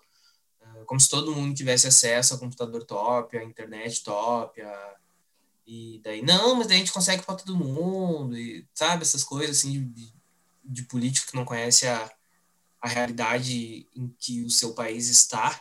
Sim. Mas eu tenho fé que isso não vai decolar, assim, porque eu acho que esse espaço é muito importante mesmo. Eu acredito Sim. nisso, sabe? Acho que é. ele precisa ser mais valorizado, que nem a Luna falou, ter mais investimento nele, ter mais suporte. De verdade, assim, sabe? Porque, tipo, é, também é complicado tu ver criança de 7, 8, 10, 15 anos indo para container ter aula, sabe? Uhum. É, é uma falta de respeito sem tamanho, assim. Sim, é, e uma das coisas, assim, a gente já viu agora, infelizmente, tá, tá por um motivo péssimo, mas a gente viu como não é possível tu ter uma, toda uma estrutura nacional, uh, educacional, que tenha aulas EAD, a gente percebe, eu conheço algumas pessoas que trabalham né, nas redes, conheço meu irmão, tem a mãe de uma amiga que é professora, e a dificuldade que eles trazem de alunos que não conseguiam, que só tinham um celular na casa e que nem tempo que poderia, que deveria estar em aula recebendo atividade, o celular estava com o pai dessa pessoa, com a mãe dessa pessoa, e que daí não tinha como a criança estar tá presente para fazer as atividades. Então, tipo, a gente tem dados que mostram que não é toda a população brasileira que tem acesso a uma internet de qualidade, que tem acesso a, a, a a os produtos necessários, né? Ou um tablet, ou um, um, smartphone, ou um notebook. Não é todo mundo que tem acesso a isso no Brasil. E está piorando, a gente está voltando para o mapa da fome. Tá, tá tudo muito errado. E não que certos grupos tenham avisado que isso ia acontecer, a gente avisou. e, e gritando e chorando e dizendo, gente, olha, vai dar merda. E aí agora a gente olha e, e só comprova as merdas que a gente esperava que ia dar. Quanto a essa. Como tivéssemos berrado a todo é, por mais que tivéssemos grandes Helenas. Família, rede social. Né? Grandes é. Helenas saindo das bocas de várias pessoas, a gente não tinha não, não, não teve um, um, apoio e a gente tá nessa merda. Aquelas lágrimas que chorei naquele 28 de outubro, né? É verdade, né? Dia 7 só foi o começo Sabe que é uma coisa, merda. é uma coisa assim, a gente, a gente avançou muito em educação como país, eu, eu, eu acredito nisso, até porque vejamos nós três aqui produzindo esse podcast agora. Uhum. Só que a educação básica, educação de base, assim, sempre foi muito, muito difícil, muito a, capila, a capilarização do investimento e da qualificação da educação de base sempre foi muito complicada no Brasil, sabe? Sim. E a minha esperança dos últimos anos era, depois do, do investimento que teve no superior, que, que nos beneficiamos, era desse olhar mais cuidadoso para a base, sabe? Mas daí aconteceu o que aconteceu. Educação virou coisa de. Nem. Ah, que tristeza. Qualquer coisa, né? É, a gente cresceu e estudou, desculpem, no período do PT no governo. E é isso, não tem o que dizer. A gente conseguiu, conquistou coisas, um várias outras pessoas. É, só um é um fato dentro da idade que a gente está. Eu entrei no colégio em 2002 e saí do colégio em 2013. Olha isso, que doideira. E... Pior, né? É, então, se a gente for pensar, mas somos a, a fruto des, das políticas, não do PT, obviamente, mas do governo, dos governos que tinham durante esses anos em que estávamos criança para adolescentes, crescendo, estudando e chegando a lugares que por muito tempo eram longínquos assim nas nossas famílias, né? Universidade e, e tudo mais assim. E conquistas que eu fui a primeira a entrar numa universidade federal da minha família, assim, do núcleo familiar pai, mãe e irmãos, né? Logo depois a minha irmã entrou. Hoje a gente ainda luta para tentar colocar na cabeça do nosso irmão que ele pode, mesmo no, no, alto dos seus 40 e poucos anos, que tem todo esse preconceito, né? Que ele pode voltar, terminar a faculdade dele lá na URGS, enquanto ainda é possível, que tem todo o nosso Mas apoio. também tem uma coisa, uma coisa que o teu irmão deve ter muito mais introjetado nele, que eu também me lido muito com isso, sabe? Que é esse mindset que colocam na gente que não é pra gente, sabe? Isso é um negócio Sim. muito nocivo, assim, que eu só fui ter noção do poder que isso tem hoje em dia, assim, sabe? É uma programação constante e muito efetiva que até os nossos próprios familiares às vezes repetem pra gente, sabe? Uhum. E se livrar disso é muito é muito difícil. É e muito a gente tava difícil. conseguindo. Eu ainda hoje é, sabe, era uma coisa que tava norm não normalizando, mas estava começando a virar um consenso de que, sabe, deu, acabou, mas, mas não, Quanto sabe? Eu sim. ainda hoje eu sinto que eu vou passar minha carteirinha na roleta e vai dizer para mim que, que eu tô viajando, que eu tô chupando uma bala, que eu tenho que dar meia volta e sair dali, sabe? Sim, quantas Mas mães o teu irmão deve, deve passar por essa, por essa por isso muito mais forte do que a gente passa, sabe? Eu super entendo, super entendo, assim, tipo, chega um ponto que, ah, ok, eu tenho minha casa, tenho meu carro, no caso ele tem um carro, né, e tal, tipo, tá, ok, tô dentro do que era esperado, tô aí me matando, me matando literalmente, porque ele é, ele é o meu irmão que é o professor, né, e meu Deus, né, é saúde mental lá no, no menos zero, né, e é isso. E quantas mães que a gente. Eu conheço várias mães que, de amigos, assim, que estão terminando a faculdade agora, junto com seus filhos que, tão, que entraram na faculdade também. Então, tipo, todo essa, esse discurso e essa possibilidade de que, olha, você pode fazer aquele curso que você queria, veio com a gente, com a gente entrando e, tipo, para as nossas famílias, sabe? O fato de ser a primeira, os primeiros, né? essa geração dos primeiros nas universidades influenciou tanta gente em cada família. E é isso, gente. A gente, a gente sente falta e, sim, e fica muito triste com o que está se desenhando para o futuro deste país. Nossa, que, que revolucionário. Coloca o hino da, da, Rússia aqui, da Rússia aqui atrás agora. É. Foi de Cuba e de puta mal parido. Isso é uma coisa louca, sabe? Porque tipo, se a gente agora, a, nós mesmos já pensamos isso. Se a gente falar em defesa da educação, É. sabe? A gente é revolucionário, Che Guevara, Cuba, tipo, não, Quando gente, que é o mínimo. só quero Sim. educação, qualidade para mínimo. todo mundo, igual, sabe? Isso não é revolucionário, isso tá na Constituição, sabe? Como é que algo que tá na Constituição pode ser revolucionário? Como é que tu pode me chamar de a palavra da moda, que ninguém sabe o que é, mas chama todo mundo? Como é que tu pode me chamar de comunista se eu tô só pedindo uma coisa que tá na nossa o- é, Constituição? exato, de 88, não é... A Constituição não foi feita em 1890 na, na União Soviética, em 1920, sei lá, sabe? Tipo, não, é de 88, sabe? É só o é o nada dever. além do que... É o dever de quem, Exato. né? Mas como educação de qualidade, muitas outras coisas é vista como algo produzido por quem não, por quem esteve no poder, né? Vamos acabar com tudo isso que tá aí. e... Eu acho que eu já mencionei, acho que no, num dos nossos episódios anteriores, que eu tenho um amigo que ele tem uma filha que estuda no, num colégio, quase que eu falei o nome, é. mas estuda num colégio particular aqui, bem top aqui em Porto Alegre.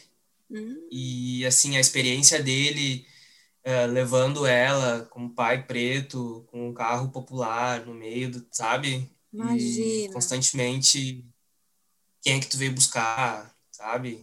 E, e a qualidade de, de estrutura que ela tem, de professores que ela tem, de, sabe? E daí toda hora a gente brinca assim, rindo, fazendo comparação com o que, que a gente teve de acesso à educação, sabe? E a gente dá risada, mas no fundo pensando isso não é normal, não é justo isso, sabe? Sim, e das próprias crianças também, né? Que, que, que a filha dele também não deve passar, né? Que, que eu quero, eu tô puxando para esse lado mesmo, porque eu preciso falar, é um grito que tá desde a Ana Lúcia, de 9 anos de idade. Que é eu sofri bullying escancarado na escola, assim, bullying junto com preconceito, com racismo e várias coisas por pessoas que mais tarde, uma das pessoas, né? Mais tarde foi encontrar na, na, na Fabico e foi, foi bem foda, assim. Foi eu, é uma demarcação na minha infância muito grande. Faço, infelizmente, faço, quando eu penso em infância, eu lembro disso. Que é colégio, a gente está lá, eu tinha nove anos, e, bom, no colégio a gente começa a, a, ensaiar, se apaixonar pelas pessoas, né? E tal, os crushes do colégio. E aí embestei de me apaixonar pelo menininho que era queridinho do colégio todo, o tal do popular, essa figura aí. E com isso. Porque a gente passei... pensa que só tem filme americano. Que, é, que as pessoas performam porque vêm filmes americanos, na verdade. Mas. Ah. tudo bem. E aí. Mas os... aí é, é a Fabico isso aí. Então, fui encontrar. a pessoa foi parar na fábrica não é à toa, né? E. Uh... Mas é verdade, gente. Não está dizendo nada que não seja uma verdade aqui. É tudo verdade. Você, Fabicano, você sabe do que eu estou falando. Você sabe. Ou você é essa pessoa que performa isso, é. Ou você é a pessoa que tá tipo, cara, a gente não tá na malhação, a gente não tá no, numa escola de colégio americano, numa escola de filme americano, tá? Nem é escola isso daqui. Vamos deixar, Vamos deixar uma enquete aí. Você é Team Malhação ou Team Faculdade? Aí, vamos ver. Ah, malhação ou Team Realidade? É, Team Malhação ou é, na minha época, okay. Fabico, era Tim Kardashian ou Tim. Quem, quem é meu amigo sabe de que eu tô falando? Ou Tim Pessoas Reais. Essa piada é super interna, gente. Nem eu e Anderson estamos entendendo. não, não.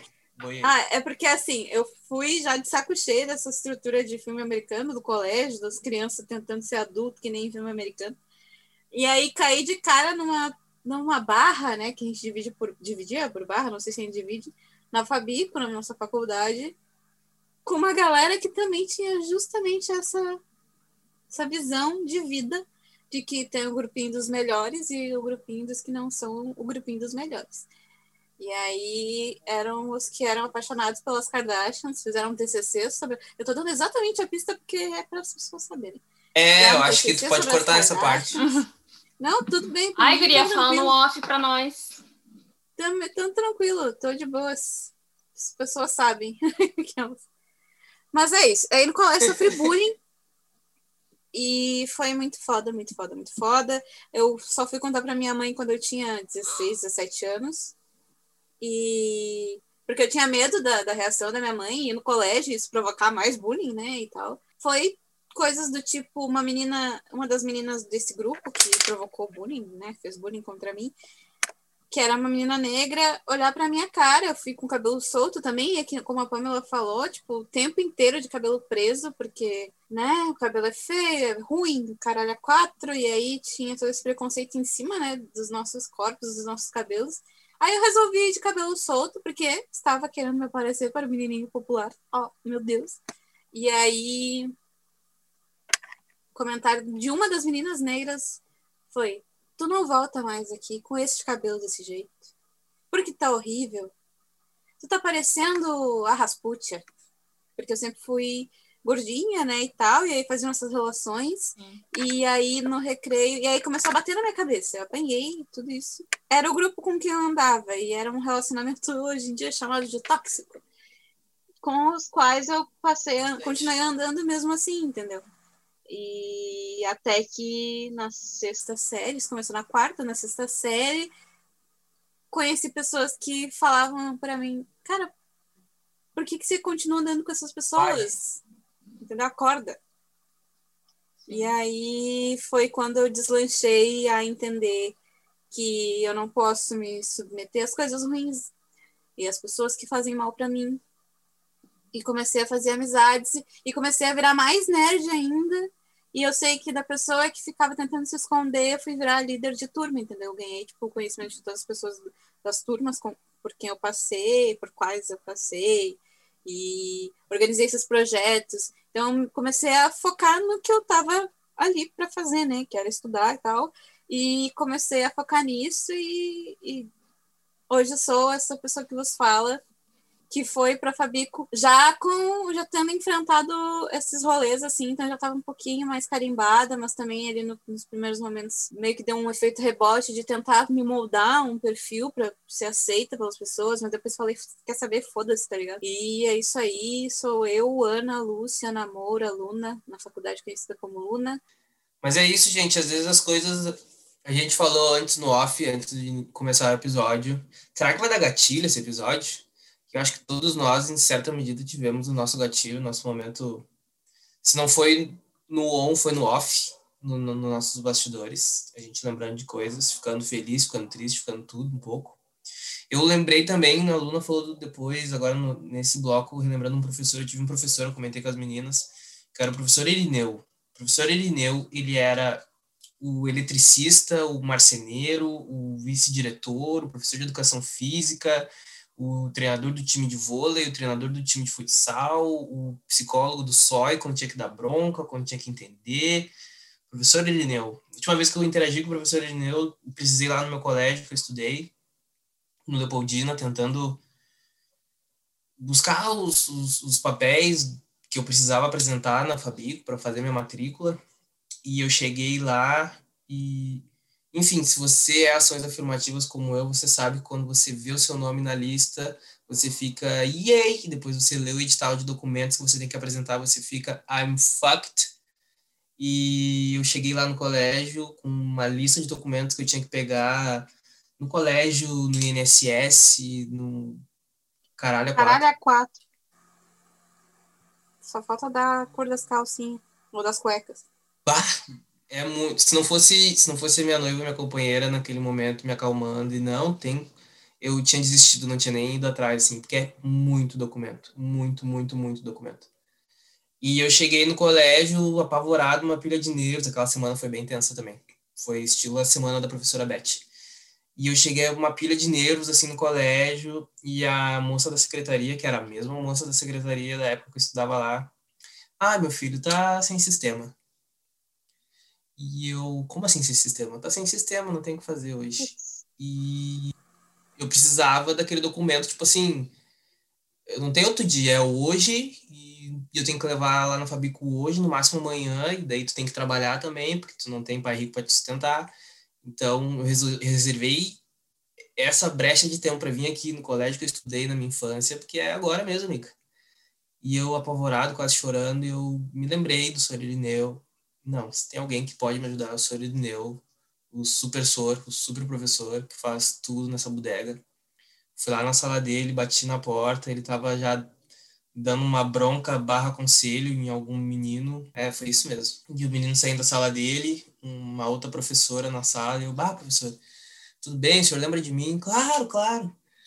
E já me puxou, já me deu uns apertão, professor de educação física, né, gente? Você te dá uns beliscão, uns, uns uns tapas para ver se tá ainda em forma, não, não, é ele. E daí ele foi lá, expliquei para ele a situação e falou: Não, claro, antes, claro, entra aí, senta aí no, no, computador aí, pediu ajuda pra professora, entra aí, põe minha senha aí no computador e usa meu computador. Meu computador acho que tem sistema. E eu, depois de não sei quantos anos longe do meu colégio, fui lá, falei com meu ex-vice-diretor, professor de educação física, e ele deu um jeito de conseguir os papéis que eu precisava para poder fazer a matrícula. E ser professor também é isso, sabe? Ser professor, principalmente da rede pública, é tu, é tu ter um carinho e uma compreensão, assim, com a necessidade dos teus alunos. E eu tive muita sorte, porque a, a grande maioria dos professores... Ah, sempre tem, né? Aquele que não, não gosta de, de parar para pensar na gente, mas a grande maioria dos meus professores foram sempre muito muito importantes na minha trajetória e muito pacientes também com capeta que eu era. Não, não, não era tão capeta, mas eu. É isso, assim, tem que se virar nos 40, nos 50, nos milhões, professor de ensino público, né? A gente falou muita coisa, né, gente, até agora, assim, sobre colégio, tudo bem misturado. E essa era a ideia de todo o episódio. Mas agora, eu sei que já tá muito longo, mas para fechar, assim como todos os episódios de RuPaul fecham, aquelas toda temporada de RuPaul ou algum concurso, coisa assim tem uma pergunta que é feita e que geralmente faz essa relação do seu eu hoje com seu eu criança. E essa é a pergunta que eu vou fazer aqui para a gente ir se encaminhando para o final do episódio, ainda não é? Para os, os meus colegas de Conversa Sou. Anderson, tá me escutando? Vai entrar aqui uma trilha ai, ai, ai, emocional agora. É... Sim, um momento, como é que é, do Faustão, arquivo confidencial. Sim, tem aqui esta foto aqui sua, não tenho. É, então, Anderson, Anderson, Mandinho, era esse seu apelido, não é mesmo? É... O que, que o Anderson chorar. Cardoso de hoje. Pode chorar, que chorar, chorar engaja. É... é... Nossa, já estamos Let's assim. get a like, girl. Aprendi com o jornalismo de, de entretenimento. Então, Anderson, é, o que, que você diria pro neguinho, como é o período que você não gostava, pro mandinho? O que, que você diria hoje, o Anderson de hoje, aos, no alto dos seus 28 anos? O que, que você diria pro, Sabe pra você, criança? Eu diria que é alguma coisa que eu acho que me faltou em alguns momentos e que me causa remorso às vezes, que é diria olharia bem nos olhos e diria para ele ter mais coragem em defender o que ele acreditava ser certo. Nossa, achei é. poético. Eu também achei. Eu, eu não me sinto no lugar de, de trazer algum comentário sobre. Só vamos ter as respostas, assim, mas é isso. E agora, Pamela, vai ser um, um ping-pong, né? Vou te fazer a pergunta e tu me faz pra mim, né? Então, mas é. Então, Pamela, não, não tão distante assim que você é a mais nova do grupo, mas como é que. O que, que se diria pra pra Pamelazinha, pra pequena Pamela, pra Pazinha, aquela menina que andava só de rosa, parecia a, a Reese Witherspoon em Legalmente Loira. Legalmente Loira. O que, que você Meu, diria pra essa nome criança? É perfeito. O que, que eu diria? Eu, eu já pensei bastante nisso, porque às vezes eu quero que minha vida seja um filme, né? E daí eu fico pensando, ah, qual trilha sonora eu vou gostar? E tem uma música da Little Mix que eu gosto bastante que fala exatamente sobre isso. O nome da música se chama Little Me e fala sobre coisas que você diria para você mesma quando você era criança, né? E na música fala bastante, tipo, ah, eu diria. Agora me fugiu, né? Porque eu só me lembro da música assim em inglês, mas é tipo dizer que você é bonita desse jeito, sabe? Tu é inteligente desse jeito, tu é tu é uma pessoa, sabe? Tu é, tu é um ser humano, tu merece ser validada, tu merece todas as coisas, todas as coisas que tu viu e que tu sonha, que tu imagina, tu merece e que tu não pode te colocar para baixo nessa, em nenhum momento. Então já fica aí a minha dica. Eu sempre indico Little Mix para todas as pessoas, porque apesar de ser uma banda pop uh, e terem sido descobertos no Tex Factor, enfim, elas escrevem músicas muito boas, e essa é uma dessas músicas, sabe? Então, escutem Little Me enquanto vocês estiverem, depois de escutar esse episódio, porque já de Little Mix, you can be beautiful, wonderful, anything you wanna be. Little Me. Então, fiquem aí com essa minha, essa minha entonação, Little Mix, pensando que eu tu pode ser todas as coisas boas que tu quer ser. É Vou bater palma, não vai estragar o áudio, porque foi muito bom, Pamela. Parabéns. Sim, sim. Inclusive, eu vou ouvir essa Ah. música depois de grava da gravação. E veja um clipe também, que é muito bonitinho, que é com mulheres, que daí elas perguntam, ah, o que que tu queria ser, o que tu quer ser, né, quando tu crescer, para as pequenas, e o, o que que tu quer, e para mulheres mais velhas, tipo, ah, o que tu queria ser quando criança, sabe? Uhum. Daí, muito bonitinho o clipe. Fica aí de recomendação. Ah, e para ti, Luna, o que tu diria para Little Luna, para Pequena Luna, para roqueira da Avril Lavigne, entendeu? O que tu diria para essa mocinha? Ah, meu Deus. Acho que vai muito também de encontro a esse ah, Ana Lúcia, né? Essa, tem essa questão das três eus, assim, né? A Luna, a Ana Moura, a Aninha, quatro, muitas, a Ana Lúcia, mas que todas elas são o que te fazem ser. Parece que eu tenho problema de personalidades, né? Mas todas elas são as que fazem parte de ti, assim. Tu é, porque tu tem todas essas dentro de ti e elas são a mesma pessoa. E- Ah, meu Deus, eu que propus e eu que vou chorar, que merda. É, Como é que tu tá sentindo essa emoção agora? É, conta pra gente como é que tá sendo a emoção. tá forte, tá forte. É, mas então, eu diria que toda essa atitude do rock que tu quer ter no teu vestuário, pega ela pra ti, pra lidar com as coisas que tu vai passar. E eu tô falando com a Ana de antes de sofrer bullying, com a Ana de antes de pensar que não valia nada, com a Ana que era uma criança chata e, e, e que se achava muito, muito, muito, mas daí veio a sociedade na voz dessas crianças que não que estavam aprendendo a ser sociais de uma forma muito errada, sociáveis de uma forma muito ruim para com os outros e que botaram uma pedra em cima dessa autoestima que tu tinha e que hoje eu, de 24 anos, te digo que tu tá recuperando e já recuperou muito, 90% dela, mas que se eu pudesse, eu poder, se eu pudesse te dizer uma coisa, é pega essa atitude e coloca ela dentro de ti para tomar atitudes que vão te impedir de entrar num buraco. Que isso, gente, que isso. Hoje, hoje, hoje, hoje nós fomos muito pesados. Fomos longe demais. A gente foi coisas, longe demais. Falamos sobre coisas. Vamos Vitória, longe hoje demais, fomos longe demais. É, Esse mas- poderia ser o, o, o episódio de final de temporada, sabe? Se fosse uma, um seriado. Aí agora sabe aquela música Esse Tananana, aquelas. Deixar aquele cliffhanger, assim, sabe? Aham. Alguém ia ter que, um de nós ia ter que entrar num avião ou um casamento, alguma coisa do tipo, assim. Daí Ai, o sim, gravidez, essas mesmo. coisas assim. É, É, isso aí. Mas é isso, gente. Mas é assim, Mas como é eu isso, disse, então, né? já hoje eu sou outra pessoa, passei por muitas coisas, todo mundo passou por muitas coisas, porque a infância é esse processo em que a gente se- aprende a ser, ser, ser gente, né?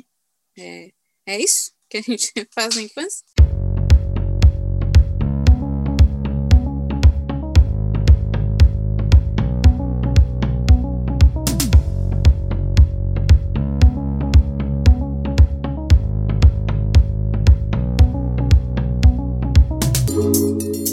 Isso, gente. Estamos aí terminando esse episódio. Não sei se vai, vamos colocar dica aqui, porque a gente tem feito episódios enormes.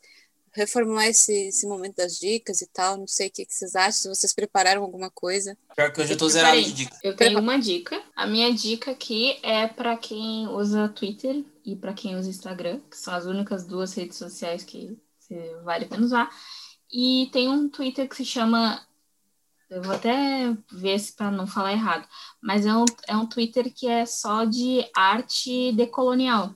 Ai, sim, o Então, Decolonizarte! só- O Decolonizarte, guria, é esse mesmo que eu ia falar. Ai, maravilhoso, Então, é Esse sensacional. mesmo, porque é sensacional. E a menina, ela é formada em jornalismo, ou tá se formando, e ela faz lives falando coisas sobre história da arte. Então, eu acho Ai, que maravilhosa! Ah, e ela é acessível, a gente queria podia trazer ela pra cá, aquelas. Guria, Ah, podia sim. ser, né? Ah, ia ser tudo, eu ia me sentir muito famosa. Eu adorei essa dica. Eu acho que a gente pode chamar ela pra cá. A gente faz um jeito. Sim, total. E a gente é grande e potente pra conseguir essas, esses contatos e essas conexões. Falando em contatos e conexões, aguardem o episódio de Halloween, que vai ser babadeiro, vai ser amedrontador, vai ser todas as coisas que vocês podem pensar de. Vai ser maravilhoso, vou fazer uma piadinha com o nome da pessoa. KKK. Quem pegou, pegou. Quem não pegou, não pega mais. E é isso, gente. Da minha parte é isso. Foi muito legal esse episódio. Me abri, quase chorei. Que afinal de contas a vida é isso. A Sim. gente chora, a gente ri, daí passa, a gente tá rindo de novo, daqui a pouco tá chorando de novo. E, e é isso. E muito obrigada por terem nos escutado até agora, falando um monte de coisa com fundamento e com base na nossa vida. É isso aí, gente. Tchau. Tchau, gente. Até a próxima. E sigam o Decolon... Como é que é o nome? Descolonizar? Colonizar. Decolonizar-te. Decolonizar. Sigam esse Instagram e esse Twitter que é muito bom. E também sigam um Twitter que Mas- acabou de entrar essa semana. Tem que dar esse recado. que é o- deles. Twitter da nossa Conversa Solta. Sigam lá, Conversa Solta Podcast no Twitter, falando algumas merdas e algumas coisas legais também, comentando Fazenda e coisas que aparecem na timeline. E é isso, gente.